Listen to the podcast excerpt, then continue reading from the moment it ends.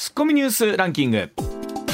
時事問題から芸能スポーツまで突っ込まずにはいられない注目ニュースを独自ランキングで紹介。ランキングを紹介する前にまずは芸能スポーツです、はい、第99回東京箱根間往復大学駅伝は3日復路5区間に関東の20校とオープン参加の21チームが参加して行われ、うん駒澤大学が10時間47分10秒で2年ぶり8度目の総合優勝を果たしこれで出雲全日本選抜全日本と合わせて史上5校目の大学駅伝3冠を達成しました。今年の本当に駒澤強かったですよね。はいね、もう本当に上位陣ね全部崩れることなく、はい、全員完璧なレースをしてきたというところなんですがまああの名将と言われた大八木監督がこれで退任されるということで、はい、藤田コーチにねバトンタッチということなんですけれども、えー、我が母校早稲田大学も2年ぶりにシードを取りまして本当に良かったな、で来年は100回大会ですから実はあの全国で予選が行われるということなんですけれどもさあ果たして、えー、関西の大学あるいはね他の地域の大学が、えー、この箱根駅伝を走ることが果たしてできるのかどうか。ただあの20キロ走れるランナーを10人揃えるってなかなかタフなことですからね。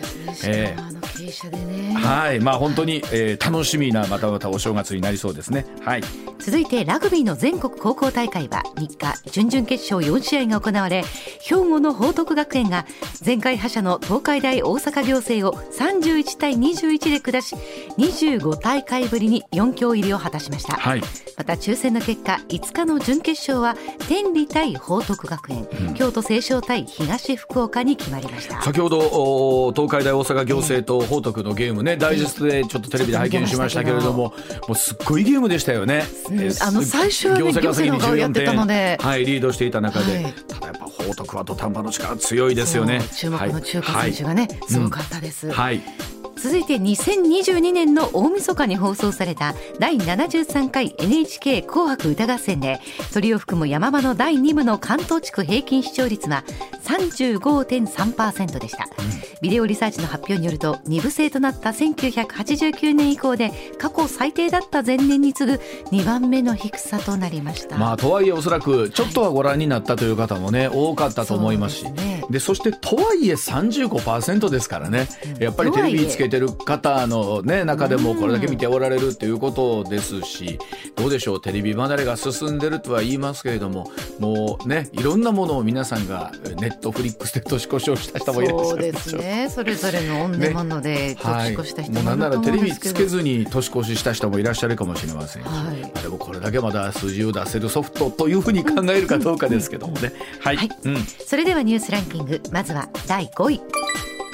年末年始をふるさとや行楽地で過ごした人たちの U ターンラッシュが3日ピークを迎えました。新型コロナウイルス感染対策の行動宣言がない年末年始は3年ぶりで東海道新幹線の上り線は夕方にのぞみ号の自由席で乗車率が100%を超えるなど混雑が見られました。本当今年の年末年始はですね、はい、去年から今年にかけて各地で本当にいろんなところで3年ぶりと言われるのは本当に人手が多かった。ね、はい、ね、えー、まあそういえばこんなんやったな人おってびっくりしますけどね。ねはい、うん、続いて第4位。14億人を超える人口を抱えるインドは今年人口で中国を抜き世界一になる見通しとなります。これで国連のデータが残る1950年代以降続いた中国が人口世界一の時代は終わることになります。さあこのニュースはですねこの後石田さんに解説してもらいますがどうなんでしょう？やっぱりインドの人も人おおって思ってんのかな？地域によるんでしょうけどね。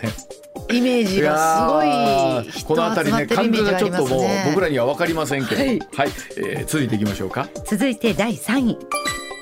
欧州連合 EU は3日。新型コロナウイルス感染者が急増している中国にワクチンの寄付など支援を申し出たことを明らかにしました。それに対し中国外務省は会見で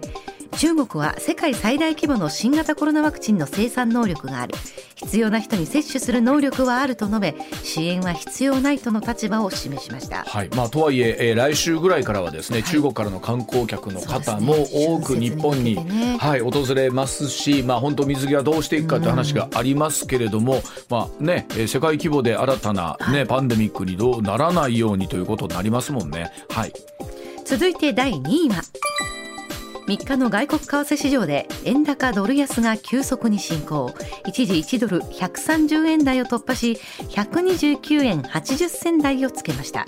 2022年6月以来およそ7か月ぶりの円高水準となりました、昨年の後半はですね、えー、円安と言われていてそれがいろんなところに影響してきたわけなんですけれども、まあ、このお正月にこんな動きがありました、えー、この辺りも少しお話ししていきたいと思います、はい、はい、続いて1位は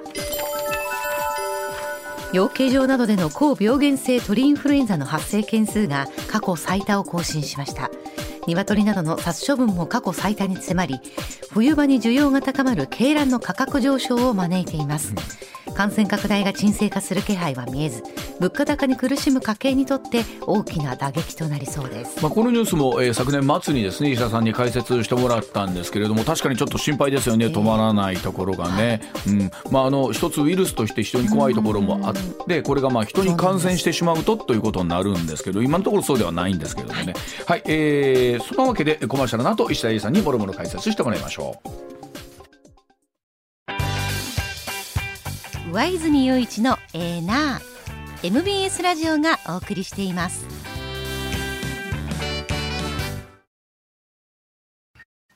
さあ時刻六時二十四分回りました。ここからは石田さんでございます。石田さん明けましておめでとうございます、はい、おめでとうございます。今年もよろしくお願いいたします。お願いします、はい、えー、石田英さんもですね、うん、えー、実は今日の話題のためにお正月、はい、元日から出勤だったそうなんです。そうなんですよ、うん、で三十日まででしょ、うん、あの放送が、はい、31日だけちょっと休んで、ええ。1日出てきて。また出てきてと。ね、えー、であの MBS の社食のですねお正月食を、はい、そう。あの石田さんが正月食何が出んねやってすごい前から楽しみにしてはったんです。あのちょっとやっぱりね豪華なんです。普段より、ねえー、あの昔はねそこにあのお調子までうちの会社もついてたりした。から、はい、もうコンプライアンス華やかなりしま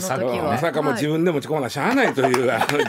の なってくるんですけどね。あのなんでしょうねまあ時代はこうやってあの厳しくなっていくんでしょうかね、えー、緩くなっていくところと。今までが、えー、おかしかったのか、えー、いや世の中厳しくなりすぎたのか。まああの人によりけりでしょう、はい、あのこれぐらいの量やったらもうお茶代わりやない人もおるし。あのやっぱりこれこれ飲んで酔うな人もおるしね。でもそういう人は土台飲まんでしょう、まあかもしれないねね、はい。で、えー、いうお正月でございますが。さあそんな中であそうそう石田さん先ほど少しありましたけれども、はい、えっ、と為替がね、はい、少しね、あの年明けにキュクッと動いてというのがありましたけど、これはどう見りゃいいんでしょうかね。まあ、でもまた131円ぐらいに戻しつつあるんで、この辺りが居心地いいんでしょう今。ね あの為替としては。いやでもどうですかほら昨年なんかはずっとね、うん、えー、円安円安って言われて140円台後半150円台までっていう、これはかなり長期的な動きがあったんで、あの高橋先生もおっしゃってますけど、短期的な為替の動きなんて誰も分からへんっていう。であれ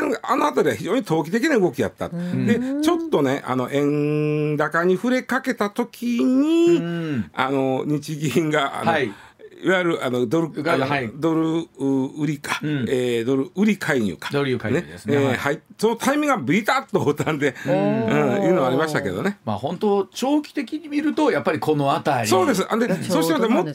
ここはまた僕は長期的に見るとやっぱしもうちょっと円安の方に行くんかな。僕それよりもね、うん、あの円安がええのか悪いのかという話なんですよ。はいはいなるほど。やっぱりあの税収上がるわけです。円安になると。まあそうですよね。ね、でこんだけあのもう過去最大の、まあ、予算組む、うん、えー、防衛費の増増税がどうたらこうたらいいとかで、うん、税収が増えるってとってもいいことじゃないですか、すね、これやっぱ円安やからなんですよね、はい、でこれ円高に戻ってくるということは税収が増えないとなるんで。ですよね、まあ、これまた難しいところね。輸入みんなでもあの物輸入するものが上がるから物価が上がるみたいなのあったけど、はい。はい、原材料費が高騰していくっていうね。難しいところやねここは。まあ、それはもう円安の方がええいう人もいれば、うん、円高じゃないと困るいう人もいて個人で見りゃそれぞれ税収という立ち位置で見ると円安の方がいいただ僕今あまりねあの政府の税の使い方ってなんかこうええ加減な気して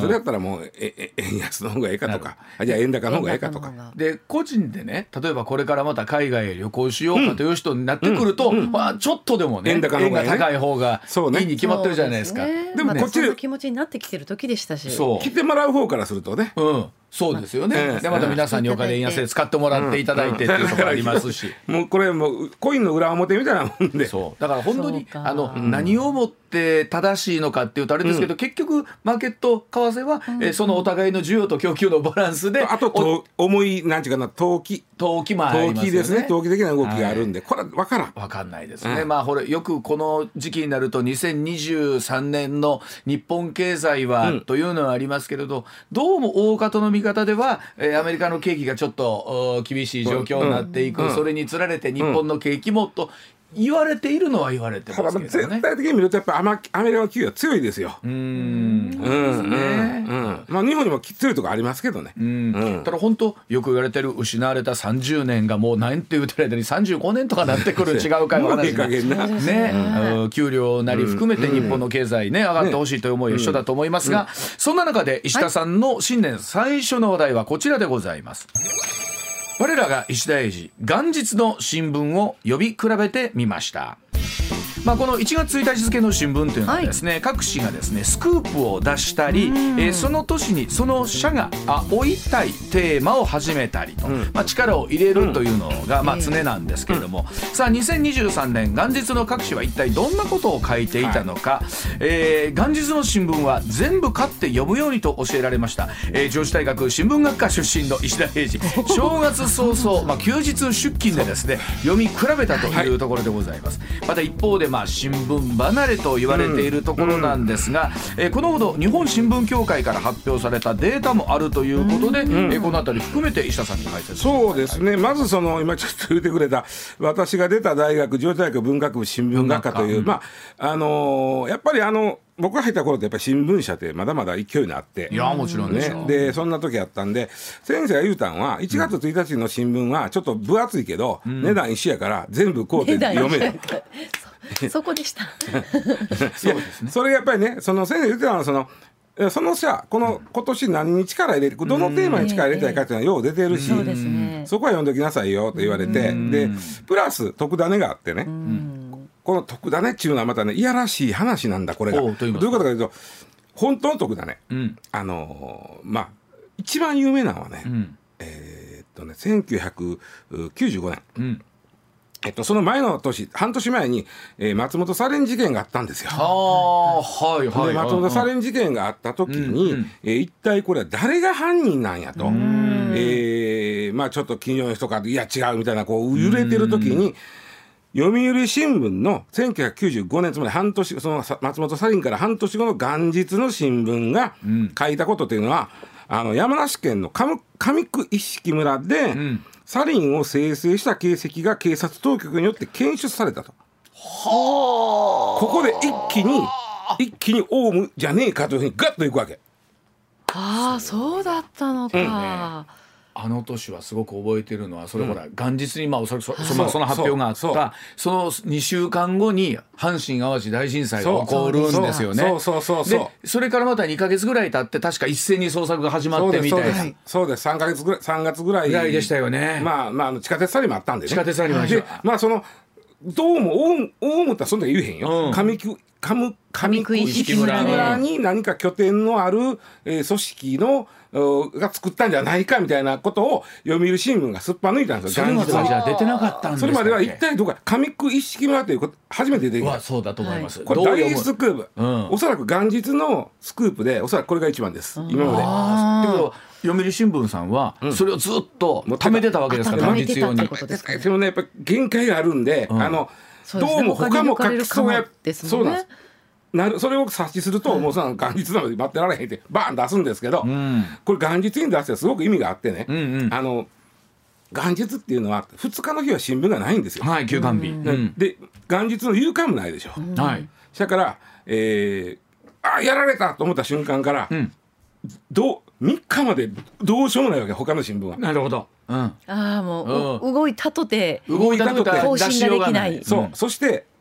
元日はこれ例えば警察当局がこうわかあの発見したということになってるんですけども、うん、検出したとなってるんですけど、うん、警察当局の人も元日は休んでますし、はい、例えば親しい人に裏取りに行ったところで、うん、あのね、この当時はねまだねあの警察組織ってね、下の人が上の家行ってあのあ明けましておめでとうございます。言うような、また今もやってるかもしれんけどね、うん。でそういうとこやったんでその生きようがないその確認しに生きよう。携帯もあんまりまだそこはっきりない時。そうでしたね、うん、ほなあれですか？その例えば親しい人のところに行っても、まあ、元日早々そうなそうそうそうそうそう。そんなもんまた年明けたら、あ日が三が日明けたら。その、本当にそれでも対応してくれる人が裏取れる人かどうかは分からんわけんか。あ俺は聞いてないよと。俺は知らんなって。なんかちょっと過ぎたからでもうんでもその程度では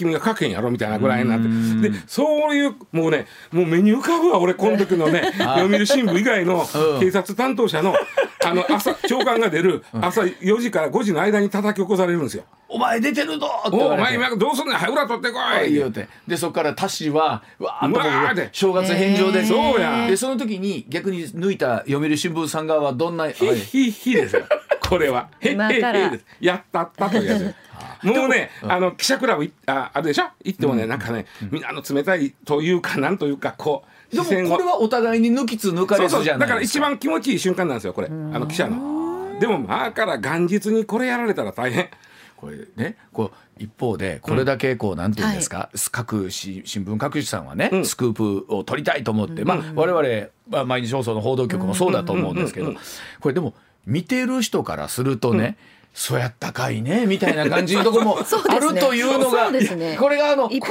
し訳ないというか。あのねその通りで、このもうほんまにあの自分でもうそういう世界やないかと。ですよね。旗はそこまでね、うん、差を分かってへんとと、うん、いうこともあんねんけども、うん、いやそれ言い出すとやっぱりこの商売ね、まあ、確かに。あかんのですよ。であの1995年は、えー、何でしょう。まだもちろんこのインターネットなるものもこんなに世に普及していないので、そうです。だって Windows95 が出たところで、はい、まだネットにはほとんどの人はつながってないでしょ。ですから情報源は新聞テレビラジオしかなかった時です。その元日にこれやられたら、もう何べんも言いますけど担当者は、今日親戚の子来て「え？年田まだそう戻ったの、はい、え？みたいな。これを見たあ今度は、えー、テレビ局各局、はい、まあ、あるいはラジオ局も、うんうん、ええー、いう話になるわけですよねこれ。諦めるんちゃう。もういや動けるとしても、2日みもう3日無理やな1日にこれ追うのは。僕はあの松川さんも僕らも、はい、あのニュースはね、うん、えー、アナウンサーとして読むことはあっても、うん、自分で取材をして、えええー、スクープを取るとかという感覚ってのはなかなかなったことがないので、記者経験がね。例えばこの、えー、スクープあの教えてもらえる、うん、まあ言うたらネタをね、うん、垂れ込み的に教えてもらえても、これ今書いたら。うん例えば犯人こいつやと、うん、まあ容疑者やね、非常に重要な容疑者が分かった時に、うん、容疑者が飛んでしまうことがあるわけよ。飛ぶっていうのはその逃げるとか、はい、下手したら自殺するとか、はい、最悪は自殺することなんですよ。はい、でそれここで書けんなとか今あるしこれだけねこれ報道各社、皆さんが、えー、その一言一句含めてどこまで踏み込んで書くか、我々はどこまで踏み込んで伝えるかっていうことを考えている中で、さあ同じようにしてそれから10年ぐらいするとネットでいろんな裏をどこまで取れてるか取れてないみたいなのがわしゃっと出てくる時代にもなったわけですよね。だからなんか昔のその、こう取材教育受けた記者ほど、あのやばい書き方すると思うんですよね。俺俺まだ裏取ってへんわみたいな。そうですよね。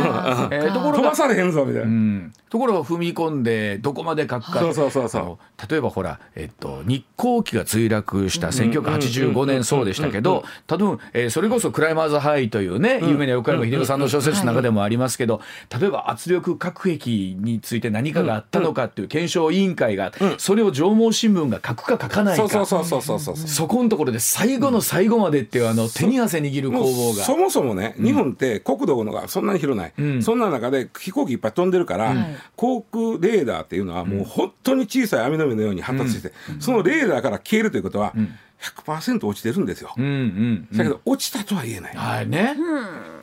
で事故調査委員会の報告をどこまで書くか書かないかみたいなところの、えー、僕らからしたら別に書いたところで、うん、結果としてそれが良かったらいいんちゃうかみたいなのがありますけど、うん。うん、いやいやでも確定するまでは裏が取れるまでは書けない。そんなことばっかりね。でまた1日、ほんで今回ね、う1日あのはっきり言ってあのそんなに大きなあスクープを書いたとかなくって、えー、読売がですね、えー、まあ、うん、これ言いと失礼からそんなに大きくないけども、うん、えー、これスクープやなと思ったのがあったのが、まずあの特ダネとしては日本と韓国の政府が北朝鮮のミサイルを、まあ、飛んでくるぞえー、どこ行ったか追いかけるぞっていうのに、うんうん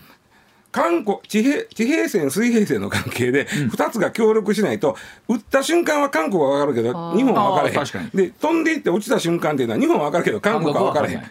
でしょ、うん、水平線の関係で、うん、そう。これお互い協力し合いましょうねという、うん、あの検討を始めたというのは、まあ、スクープじゃスクープやだけど、まあ、そっかなみたいな、うん。うん。まあ、そういうことね、あとあの、えー、っとあの外国人技能実習生で、この、送り出す方、うん、えー、外国から送り出してくる側を厚生労働省が調査に入ると。いうのもこれスクープやったんです。うん、でこの2つを一面に持ってきてた。あそういう意味では他とは違うスクープ仕立てやなと思ったのは読売新聞、うん。うん、でそれ以外は全部特集が前に出てました。でねやっぱりね今回コロナを前に前に持ってきた新聞一紙もない。全部安全保障に関すること。まあ時代やね。時代ですね。うん。あの朝日新聞なんかウクライナ出身のノーベル文学賞作家女性のねアレクシエシエビッチさんというそのインタビュー記事を前に出してましたで、あの毎日新聞は平和国家はどこへというキャンペーン記事、うんはい、これ第1回目ですね。これはもう面白かったなと思うのはね毎日新聞割とこのパターン得意なんですけど、はい、特集記事の中にちらっと、うんえっと、特ダネ入れとく。よく読んだらここ、えー、ここは特ダネなんじゃねえの？みたいなね。例えばね、あの特集記事面白かったんですが、台湾ではね、軍事専門家が作る、うん、軍事専門家が市民に戦争が起こったら、例えば、ほ怪我したらこういう包帯の巻き方してくださいと、こういう履く方してくださいっていうのを、はい。うん、専門家が教える、なんていうかな、講座みたいなのがあって、大人気で取れないと。でその新聞載ってたのは、えー、本当は台北市に住んでる人が台北で受けたかったけどいっぱいで取れないから、うん、台中台たえっ、ー、と高尾かな？とにかく他の大きな新幹線で来て、はい、まあ、奈良に来てますみたいな。はうん、でそんな中で台湾と日本の自衛隊がそれぞれ、えー、直接やり取りできる軍事回線がありますよみたいなことは、うん、あこれ今まで出てへんな話やな。これなかなか中国刺激するんであんまりなるほど。書かなかったことあ書いてるなと思ったんがね、これがまあえー、毎日ですね。で産経新聞はあやっぱりこれもあの、まあ、安全保障に関するといいますか、民主主義の形ってもうちょっと広く捉えて世界は自由主義国家はどんどん減っていってる、うんうん、で独裁国家がどんどん増えてる、ね。はい、実は独裁国家が多いんですよ、はい、民主主義国家より、はい、そんなことが書いてあって、であのー、まあ例えばコロナとか、まあ、エネルギーとか温暖化とか、うん、これはどうやったら解決するかっていうのは民主主義に答えがあると考えれば減ってますと。ある意味独裁的にやった方が解決できるんちゃうかと思い出してるとか。ちょっと民主主義がやばくなってますよっていう話が特集を今後やっていきますという話なんですね。うん、で、えー、日経がねちょっと面白かったんですがね。あの、うん、フェアネス指数公正者指数っていうの公正さ指数っていうのを作って、例えば政治は安定してるんかとかさ、人権は守られてるんかとか環境への配慮はされてるんかとか、経済の自由度は高いんかとかそういうの全部数値化しまして、うん、これが高いと公正な国、うん、で公正じゃない国低いとなった時に、うん、えー、公正じゃない国と付き合ってたらえらいやっぱりあいざなった時に今回みたいにえらいことになりましたというようなことをと書いてて、まあ、これ面白かったですね。はい、まあこんなんでしたんで、あんまり大きなスクープ、紙子一式につながるなない。ほどのものは、まあ、でもやっぱりそういうなんでしょうこの特集記事を任されるチームというのは、うん、この年、えー、このチームのこういうところっていうのを社としてみれば、うん、メッセージとして出していきたいというのがあるわけですよね。ずっとあのなんていうかな準備はしてますから特集記事作る、ねうん、まあ、世界中飛び回ってね。ね。でそんな中で、まあ、ちょっとおばあちゃん言ってくれた、そのみ新聞があの15年後には消えるんじゃないかと。いやいや一般紙は。これはね単純に計算してるだけで、ええ、新聞協会があ今回出したあ、まあ、数字っていうのは、うん、一般紙、うん、今言ったような新聞ですね、はい、5年間で1000万部減ってるんですよ。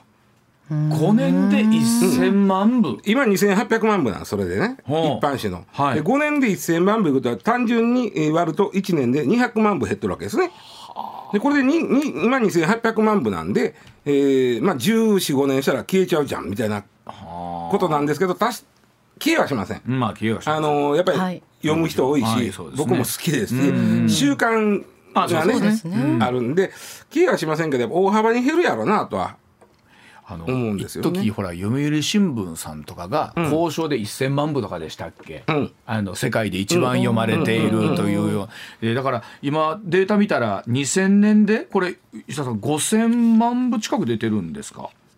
データとだからではそれぐらい5000万弱ですその5年5年前が、うん、4000万ぐらいあったんでそうですね。ね、うんうん、まあ4000万か5年前でね。5, 5年前で、うん、ですよね。これがもうどんどん目減りしていって、うん、まあでもどうですか？例えば今若いご家庭っていう言い方もなんですけれども、紙の新聞を取らずに、うん、これ石田さんデジタルで撮ってる人っているじゃないですか、うん、えっと ID とかで今、記事が読めますよ、この人たちは一番購読者数には入ることには、まあ、入らない。紙のこれ紙なんで部数なんで。部数、そう部数なん。でトの会員とか、ねまあ、払ってる人っていうのはここに含まれない。ネットもね一部まだ無料で行けるとこがあったりするんでこれは非常に部数としてはカウントしづらいですでもよくありますよね。我々も記事見たら。ここからは有料です、はい、はいはい。はい月何本まで無料ですとかね。ありますあれはね僕であのねあとねその新聞読む人と新聞が嫌でネットにまあ読む人の大きな違いっていうのは、うん、ネットのに行く人ほど自分の興味のある記事が読みたいっていう、逆に新聞紙の新聞は自分の興味のない記事まで入ってて、はい。はい、それがおもろい、はい、読んでたらあこんなそうです。なるほどこういう記事もあるかみたいな。我々もあの多分学生さんに就職活動の時にやっぱ言うのはそこですもんね、うん、ネット記事はどう言うても好きな記事しか読まないけども、うん、ね、新聞っていうのはこう隠しが一番大事だと思うものが一面に出てるので。まあ、分かりやすく言うと本屋さんですよね。本屋さん行って、自分のあの書いた本を見に行ったけど、なんかこの棚になんか変な本あって、なんじゃこれ思って見てみたらとか。意外と面白かった。それがね。あのネットで本買うと自分の興味あるものしか買いませんから、そこはネットのとあのまあ既存のものの違いですね。例えば石田さんそれこそそれでいうと母校上智大学文学部新聞学科はね、うんうん、あの今後ですよ。それこそ21世紀後半に向けてどういうことをこう伝えていく、ね、いや僕は分から例えば今新聞記者やったけど、うん、もうこんなもう紙の媒体これからちょっとしんどいんで、うん、ネット記者になりました人は結構出てるんですよ。別にね。あの、まあ、新聞学関係なく。それはベースの、まあ、ある種の訓練っていうのを、はいしてるわけですね、はい、あの記事の裏の通り方やらなんやら、ね。うん、それなくていきなりネットやまあ、そこは同じですよ、うん、だけどネット記事っていわゆるこたつ記事っていうのがいっぱいあってね、うん、あの こたつ記事ってわかります、はい、要はこたつ入りながら書いてる記事。このテレビ見てたらこんな人がこんなこと言いましたとか、最近芸能記事では多いですよね。ラジオで誰がこんなこと言ってたとか、あれこたつ記事言うんですけど、こたつ記事なんて誰でも訓練せんでも書けるわけじゃないですか。なるほど、うん。ここがごっちゃになってくるからね、うん。まあ、要は足で稼いでその人から直で話を聞いて。そうそうそうそう、う。ん、意外と話聞くと本来の話以外にちょっとサイドの話聞いてこっちがおもろいかなってこれはあります。それは我々の中でもあります。あるでしょ？我々は。うん。そうなんですよね。ロケに行くときにこのテーマで行ってるのに意外と行ってみたら違うところのおもろかったありますもんね。いやでもそれで言うとまあどうなんでしょうね。これまあええなをこの後まあ何年か続くにしてえ5年後とか10年後とか本当どうなってるのかってことですよね。新聞というもの自体が。えー、まあ、うん、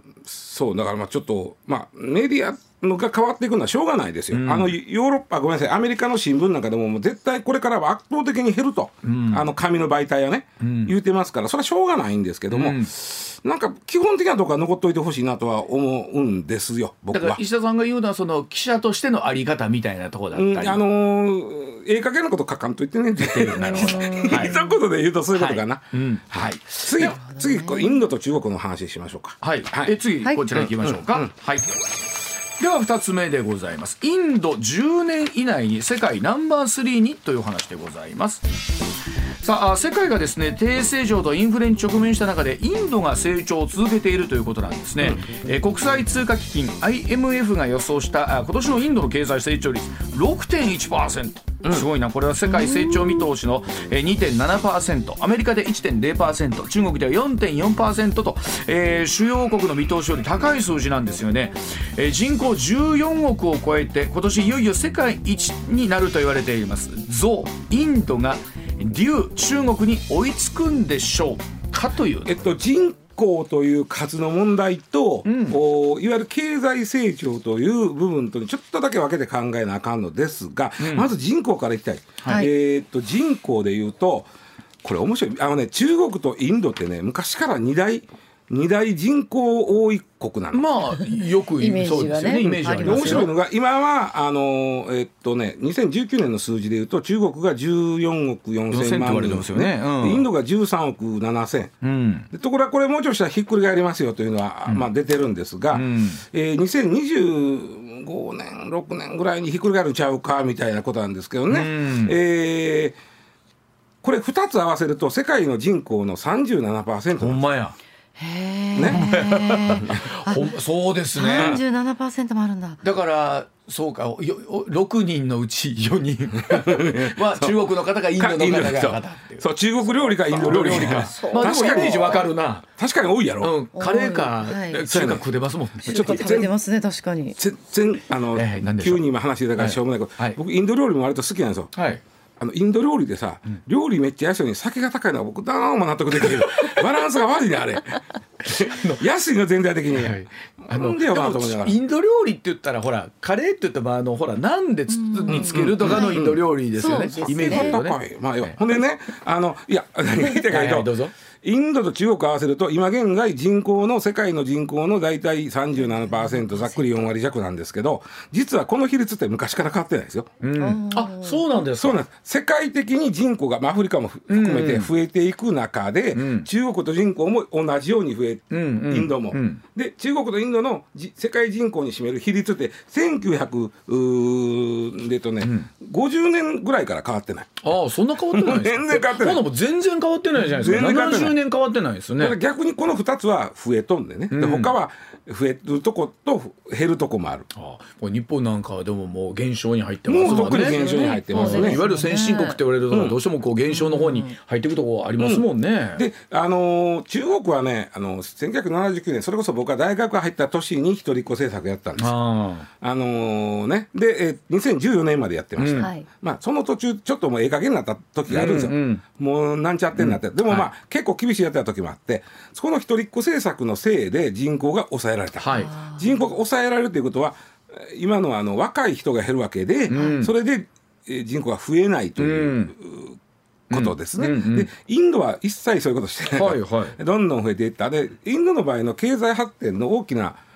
まあ、理由の一つはインドってね割と数学できるんですよ、ね、はいって言いますよねやっぱり、うん、あとね英語ができる。これがすごい。そうですねこれねアメリカがね IT が発達したでしょ。同時にインドも IT が発達するんですよ、うん、これどういうことか言ったらね地球儀見てもらったら裏表の関係なんですよ。インドとアメリカ。アメリカ。なるほど。なるほど、うん、で結局ね、うん、英語ができて、うん、数学ができて、IT の素養があるインドの人に対して、はい、アメリカ人が帰りしなに、今日こんなあの課題が残してしまったけど、うんうん、悪いけど君んとこ朝からやっといてくれるかと。って言ったら。メール送っとくわけ、はい、ほんならそんな朝来たら「なんかアメリカから来とんで」って言われて。ほんで働いて、うん、インドの人が帰る時に「やっと来ました」ってメール送る、はい、ほんでアメリカの人が朝出てきて見るみたいな、おやっとるや日の沈まない国状態になってるわけですよねこの裏表の関係でああのインドがどんどん IT 大国になっていったわけでも結構このインドご出身のいわゆるこう、なんていうの IT 企業のね、大手の経営者の方多いですもんね。実質はで実際はその数学的な素養というか英語もできて数学できるという、IT の素養はたっぷりあった中でのこの裏表の関係がうまいこと言って。だからもともとインドの方が伸びるんだよ。あの人らなんか二桁の掛け算とかも暗算とかで子供の頃からやるって言いますもんね。あるとか言いますよね。どこで使うんだろうね。まあ使うことないかもしれんけど。うんええ、まあほんでねあのまあそもそもなんでインドと中国が人口多いねん話、うん、これわかる？インドと中国人口多い？なんで多いねんっていう話です。そもそも。なんでなんでと言われたらなんででしょう、ね、あのね米が取れるからなんです。ね米が取れたら多いんですか？多いんです。じゃあ日本もじゃない？日本も多いです。日本もだから多いでしょ？ああ。の村瀬先生が言うてました、うん、あの米の一番の消費国はどこですか？みたいな話になった時に、結局米米小麦っていうのは結局人口の多いところが一番要生産してるって言って。であのまあ中国は寒いとこもあるけどあんだけ広大なんで、うん、あそうそう。中国もインドも広いでしょ、うん、中国世界4位か、はい、インドが世界7位の国土の面積あるんで、広いですから、うん、でぬくいでしょ、うん、ほいで、えー、水もあるでしょ、うん、そうするとちょうど稲作には向いてるわけ、でそうか、稲作ってね他の畑作と比べるよりは比べても連作つまり今年作ったまあ2期作しました、うん、まあ来年も2期作します、作っても作っても作っても割とその中が傷めへんというか土壌がどんどん上からええ土壌が来るんで水で。確かにロシアとかって国土広いですけど、うん、上半分ほとんどもう、ただただ森林ですもんね。そうそうそう。うん、でこのあの米作りに適した広い土地がある国っていうのは人口が増えていくんですわ。うんなるほど、うん、だからインドネシアも増え多いでしょ？はい確かにそうだ、ね、日本もこれ国土の割には人口多いじゃないですか。確かに確かに。米ってんでカロリー高いんで割とね。あの国民養うにはいいんですよ。そうですよね。うん。米か米がポイントでね、この2つの国が、まあ、あ人口が増えるのに適してた、うんうん、でさっき言ったように経済的なことで言うとインドは IT を育つ、うん、素養があった、うん、でもう一つねちょっとねあの難しい言葉なんですけど、うん、人口ボーナス期とオーナス期という言葉があるんです。うん、これこれはね人口ボーナスっていうのはじ、えっと、生産年齢人口ざっくりと15歳から64歳の男女の数が社会を動かしてるんです。はいはい、ものを作り、ね、消費し、はい、が15歳から64歳、うん、な65になったら何ももう買えへんのか作れへんのかってまだちゃうねんけど一応15から、はい、そうですね。そう64歳を生産年齢人口とカウントします。これはもうどこでもそうです、うん、で15歳まで1歳から14歳までの子供っていうのは、うん、その国にとっては将来はいいですよ、うん、でもその時点では負担でしかないと。うんうんうんうん。確かに。あの学校行くのに、はいはい、あのみんなでお金出しようて、はい、子供勉強させて、ね、いるわけですからね将来はそれはこの頃は頑張ってくれないけど、はい、今この時点だけ見ると1歳から14歳の子というのは国にとっては負担でしかない。うん。もっと言うと65歳以上の人もそれは仕事もする人もおるけども、はいはい。うん、やっぱり、えーまあ、社会保障がかかってくる、うん、医療費や年金や、はいはい、そういう意味では65歳以上も国にとっては負担の多い。でこの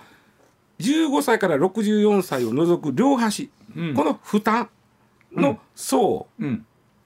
をかけてここの負担子供と年寄りを足したやつを2倍にしますね。うんうんうん、でその15歳から64歳のこの層は1倍です、はいはい、この層とより比べて多いか少ないかを見るんです、うん、そんな難しい話ちゃいます、はいはいうん、で人口ボーナス期っていうのは、高度成長してる時です、うんうんうん、日本もそういう時代がありました。でこれの時はお子供と年寄り足して2倍しても、低産年齢の人口の方が多かったんですあでもそれは単純に分かりますよね。伸びますよね。それは。あの当然経済成長していくわけですよね、で、えー、どんどんその稼ぐ、えー、労働力豊富ですから、稼ぐ稼いだお金をおまあもちろん子供や年寄りの人に回しますけど、負担オーナスがまだ少ないですから、うん、余りますから次のビジネスに回すわけです。うん。で、ね、どんどんどんどん成長していく、これがあのボーナス期なるほど。でオーナス期になると稼いでも子供とか特に高齢者に対してる社会保障にお金かかっちゃうんで、はい、新しいビジネスに回せなくなってくる。これがオーナス。そっちにまあ移行なね、実はね日本はね95年ぐらいからかな、うん、90年代からもそう23年ぐらいからももうボーナス期が終わってオーナス期に入って。で中国もぼちぼちオーナス期に入るんです。あらでこのボーナス期オーナス期のおもろい時っていうとこっていうのは、一、うん、回ボーナス期が終わった国は二度と戻りません、えもう一回来るとかないんですね。そっから。そう、うん、二度と戻りません。で例えばね移民受け入れたらまたあまあまあ、うん、そのそれをせえへんにやったら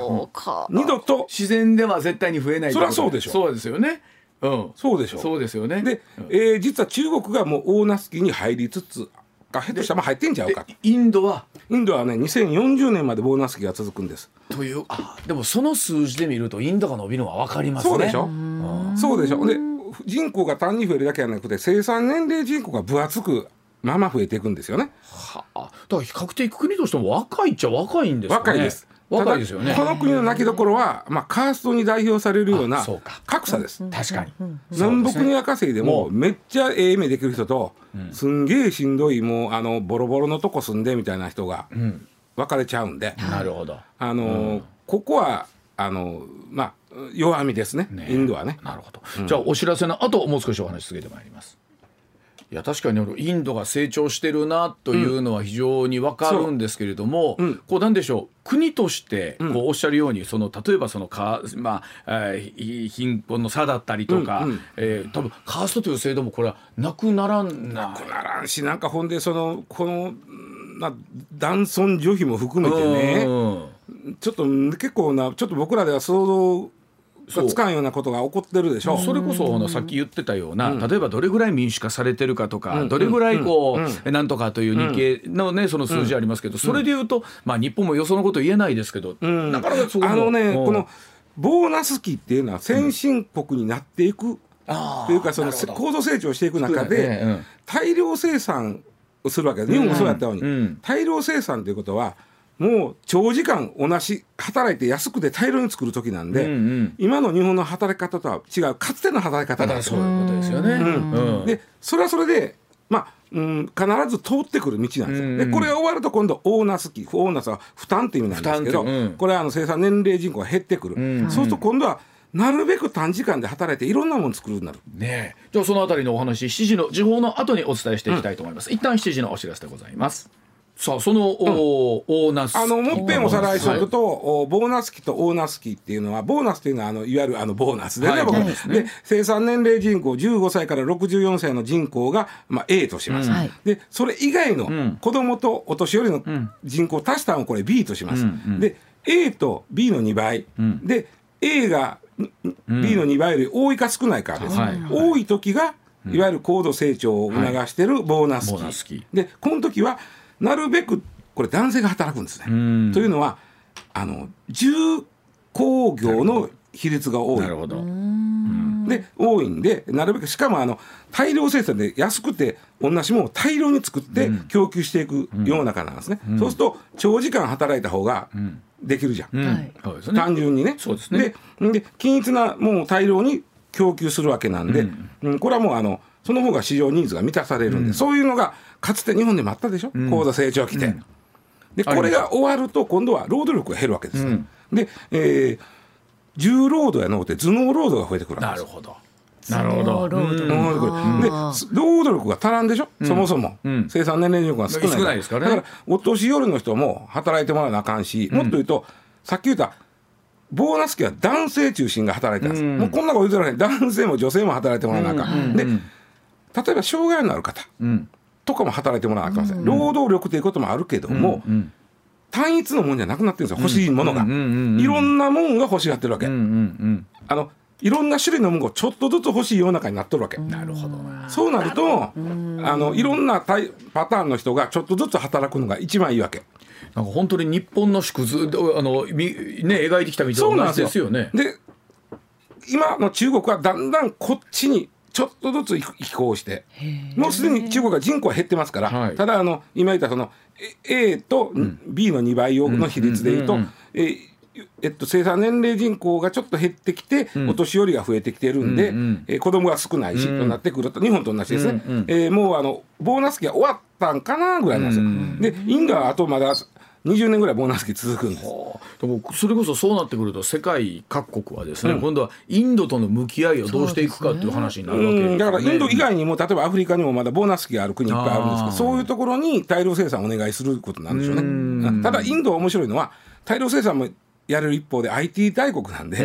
意外とあのニッチなものも作ってくるみたいな。はあ日本とインドのつながりってどうなんですか？いいですよ、うん、関係悪くないとは思うんですけどね、まあ、インドってちょっと特殊な国で核持ってるし、はいはい、そうですね、うん、あの今回でも分かったと思うんですけど、ね、ロシアとは非常に仲良かったりそうですよね、うん、ちょっと特殊な立ち位置なんでね。なんかグループで言うとなんかこう西側っていう言い方では、というくくりではなかなか入らない、はい、でまあ隣のパキスタンとは喧嘩ばっかりしてるし、ね、し、まあもちろん地理的な要因もすごくあるんでしょうけども。ね、どどうなんですか？例えばこれから日本のそういった企業はほら一時ずっと中国へって言ってたのが、うん、中国からだいぶこう今いろんな事情もあって離れていくところもあるっていう中でうん、でインドも言われてましたよねずっと。労働力だけはなんせもういっぱいあるから。うん、でよくほらなんか衣類でも服でもなんかメイドインインディアインド結構ありましたもんね。ねねあそうそう言うの忘れた。インドってさっきようにカーストがあるじゃないですか、はい、もう強烈なまあ差別というか階級社会じゃないですか。でその時に例えばあ例えばそうだよな。例えばこのオフィスで掃除する人はこのカーストのこの階級の人の仕事です決まってるわけそれぞれ。それぞれ決まってるわけ。今細かく決まってんねん、その中でそれカーストが作った時になかったもんはそのどの階級にも入ってへんわけ。ああそうか、はいはい。ね、うん、IT が入ってない。ということはそこにはいろんな階級の人が入っただから IT で普通の既存の仕事で大儲けしようと思うとなかなか難しいんだけども、うん、そのどの階級にも入ってへん IT やったら大儲けできるチャンスがあるわけ、はいはいはい、でそれで頑張るから IT が伸びたっていうのもあるのよ。なるほどな。面白いな、うんまあ、チャンス、だからそこも特殊なよね。ね、ちょっと日本では分かりにくいとこやな。ね、うん、あのでもさっきも言いましたけどインドの人って人口多いな思ってるんですかね？自分ら周りそれはねあの西がさインド行った時にさ、はい、どまあ、西以外でもみんな行ったら、はい、周りが寄ってくる寄ってくる人。何やこいつみたいな。何してんの？みたいな。来る、ね、くるくる。あのやっぱりでも、都都心部っていうか都会の方がやっぱり人口多いんでしょうねきっとね。えらいことなってもうえらいことなってたらもう笑ってくるぐらいを。ね。で田舎の方なんかいみたいな。田舎の方はどうなんですかねやっぱり。まあまああの農村はやっぱし農村はやっぱり、うん、そのまあお米とかさ、まあ、そんなにまあ豊かじゃないね、ないんでしょうけどね、うん、まあでもどこの国もそうですよね。でも貧富の格差みたいなものとかってのは別にこれインドだけじゃなくって、うん、えこれアメリカにしてもそうだし中国にしてもそうです日本だってそれはそうですもんね。そうですそうです、うん、なるほど。ただまあそれでいうと、えー、今年2023年は、はい、えー、インドというのが一つまた大きなテーマになってくるかもしれませんね、はい、はい、だそうでございます